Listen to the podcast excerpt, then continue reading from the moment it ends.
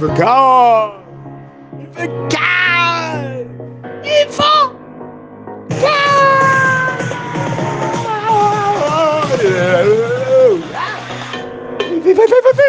God, God, yeah, yeah.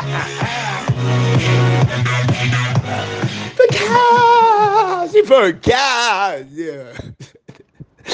Infocast, que es Infomail contado de martes 5 de abril. Infocast, martes, casi, casi tan lindo como un lunes. La verdad que esto, no, pero bueno, los lunes son especialmente hermosos para nosotros, fueron más lindos para él los más, que se compró el 9% de Twitter por 2.900 millones de dólares y como se lo compró, subió 20%. 26 me dice el computador, 26%. Y eso que ni es el mayoritario, ni va a decidir nada, ni toda la otra cosa que se dijo, nada, nada, nada, nada, nada, y olvídense de un botón de edit en los Twitter, pero igual le subió 26%. Están como bendecidos. ¿Ah? ¿Quién sería amigo va a preguntarle qué va a comprar mañana? Pero no importa. Mientras tanto en el vieron uno, vamos a las cosas terrenales y de verdad, banco, provincia, débito, hackeo, van, viene, comentarios, esto, no, lo que se sabe básicamente es que se van a echar la culpa uno a otro. ¿Por qué? Dícese que esto viene de una base de datos de provincia, no que hackearon específicamente, y que a partir de la información de ahí de, desplegaron estos débitos automáticos. Y que no pasa nada, que sí, que no, que si hubiera débitos se los reintegran y que bueno, y que no fueron los jubilados, no con los jubilados, fue con educación y salud activos y algo de policía, decían por ahí, diputado pide el informe y todos sabemos que lo van a tener para el 2028.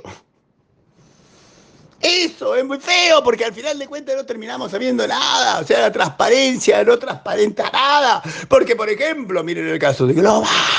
Globan. A ver, lo voy a decir más grande lo cuente. Globan. Globan sacó su comunicado oficial por el hackeo, minimizándolo. Es un acceso no autorizado. Un accesito. Un pequeño acceso no autorizado. ¿Qué le? Y hay gente ofendida, con razón, indignados, así, casi para hacer movilizaciones, porque nadie, nadie, nadie, nadie explica qué pasó realmente cómo pasó, hasta qué punto pasó y cómo lo van a arreglar, eso ya no se usa. Y la gente se ofende. Pero se quiere dejar atrás todas estas cosas, tiene el momento de lluvia de CIOs.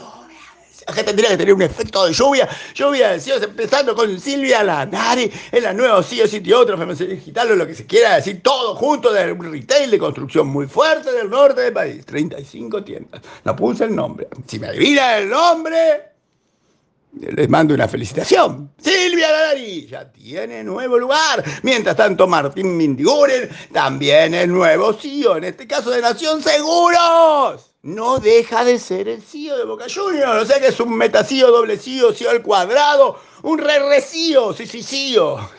Martín Mendiguren, Nación Seguros y Boca Juniors. Y también tienen a Juan Pablo Benavides Gutiérrez Juan Pablo Benavides Gutiérrez, el nuevo CEO de Nacional Seguros Colombia. Sí, de Colombia. Ya sé que hay gente que no le importa a los otros países, pero es latinoamericano.